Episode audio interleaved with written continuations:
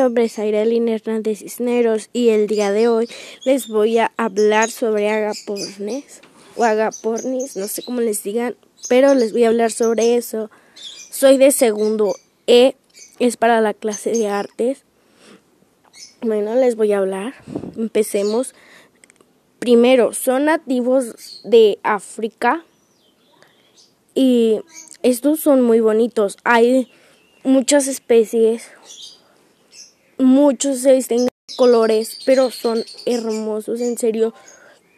Yo tengo muchos, pero no es por decirles, tengo muchos, así como presumiendo de alguna manera, pero sí tengo muchos y conozco poco sobre ellos, pero me gustaría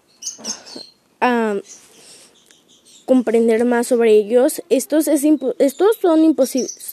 Algunas cosas que sé es que son imposibles de sexarlos, o sea, no, no se distingue si son hembras, son machos, o sea, solamente es como cuando ya tú ves que los hombres y las mujeres están allá en sus eh, poniendo huevos o cuando ya tienen crías es cuando los puedes distinguir, pero al menos de que pues no, al menos así no nunca los vas a poder distinguir.